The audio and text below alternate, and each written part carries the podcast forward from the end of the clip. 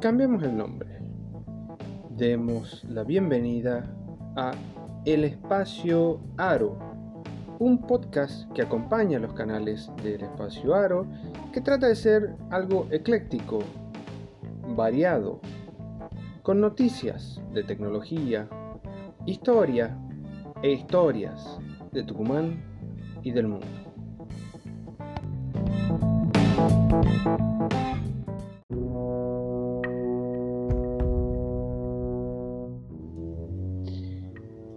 Empezamos lo que no terminamos. Es momento de podcast, es momento de El Espacio Aro, es momento de Crímenes y Criminales de Tucumán. Hoy vamos a continuar el último video que quedó de la historia de Andrés Bazán Frías.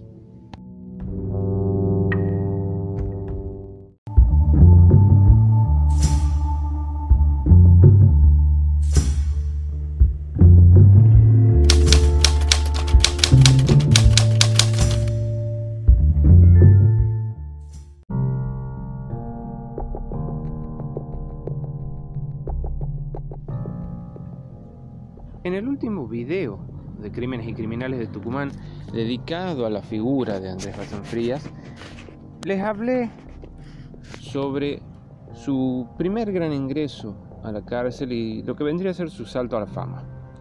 1919, el incidente al distrito militar. En este capítulo y última parte de la historia de Bazán Frías, vamos a llegar hasta la muerte de este conocido ladrón de leyenda, conocido Robin Hood tucumano. Bazán Frías, luego de haber terminado preso en 1919 por ese incidente en el distrito militar, salió, salió en libertad eh, en 1921 1921 sale luego de la firma del indulto de uno de los interventores federales que tenía la gobernación de la provincia en aquel entonces. Es algo común, era algo común, si bien las fuentes no abundan y son más bien pocas, que muchos eh, presos salieran en libertad en las fechas patrias. No entiendo muy bien el sentido.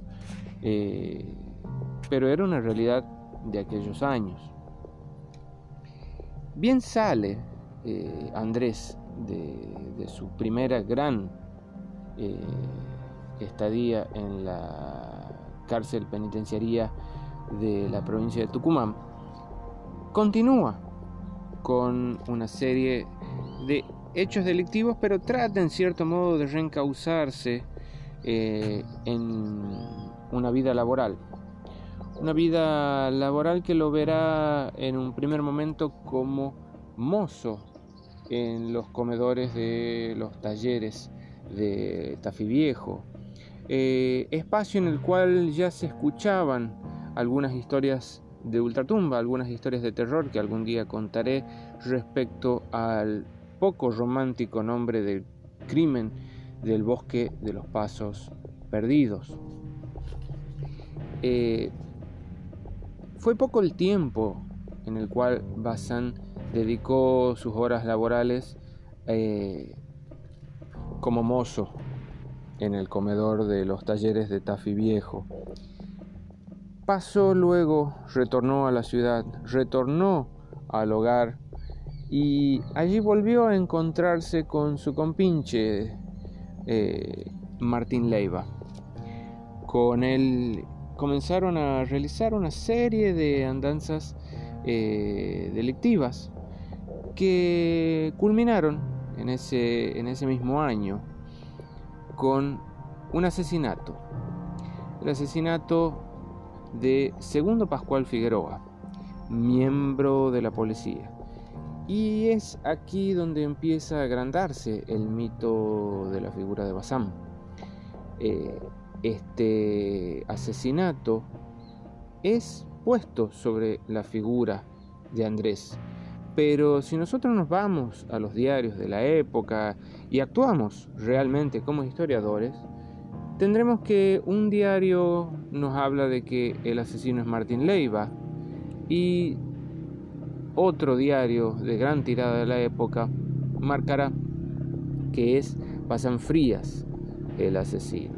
Si nosotros nos vamos a el prontuario tanto de Leiva como de Bazán, nos vamos a encontrar con que ese asesinato es como que está un poco en la nebulosa, pero más eh, acreditado a la figura de Leiva.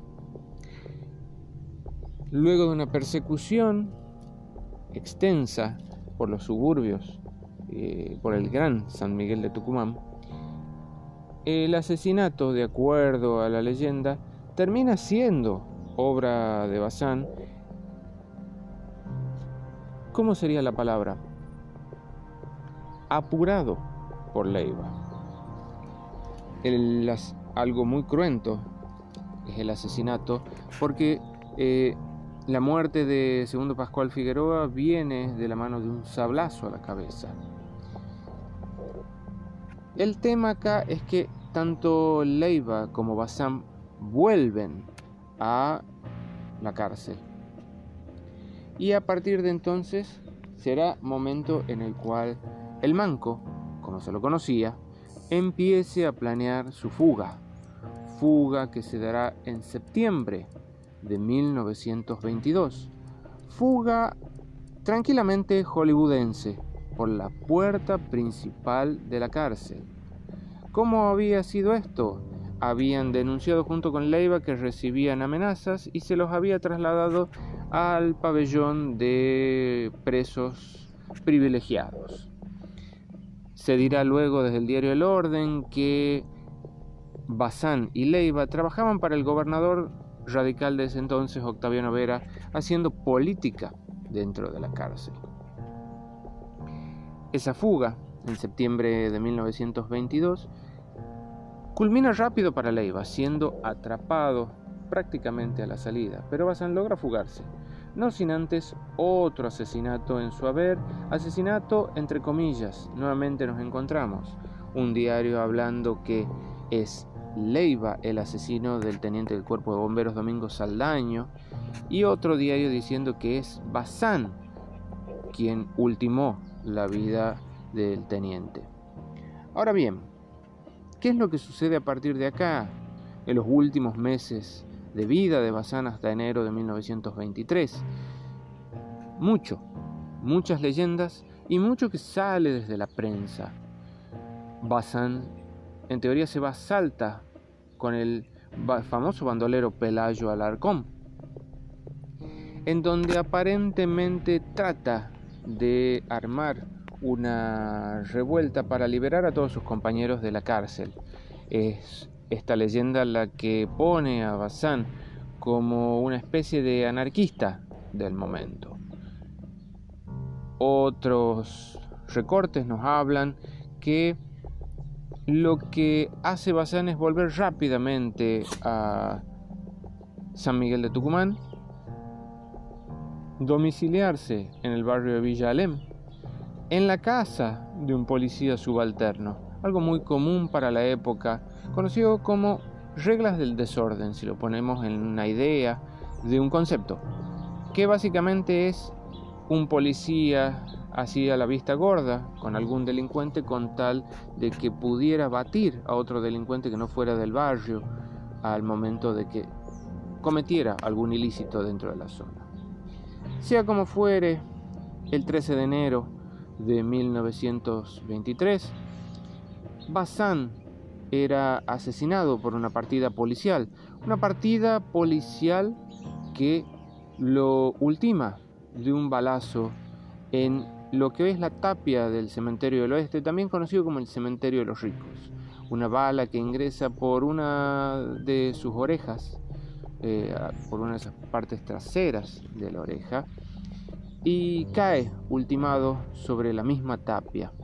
Trata eh, con el último respiro de levantar su revólver, algo que no lo logra. Pasan Frías será sepultado finalmente en el cementerio del norte, conocido como el cementerio de los pobres. Y comenzará desde ese mismo año a desarrollarse un culto popular que hasta el día de hoy tiene sus adeptos. Esto ha sido el podcast de Andrés Bazán Frías. Espero que lo hayan disfrutado y si les gustó, recuerden, pueden suscribirse acá al podcast como también pueden suscribirse al canal de YouTube El Espacio Aro.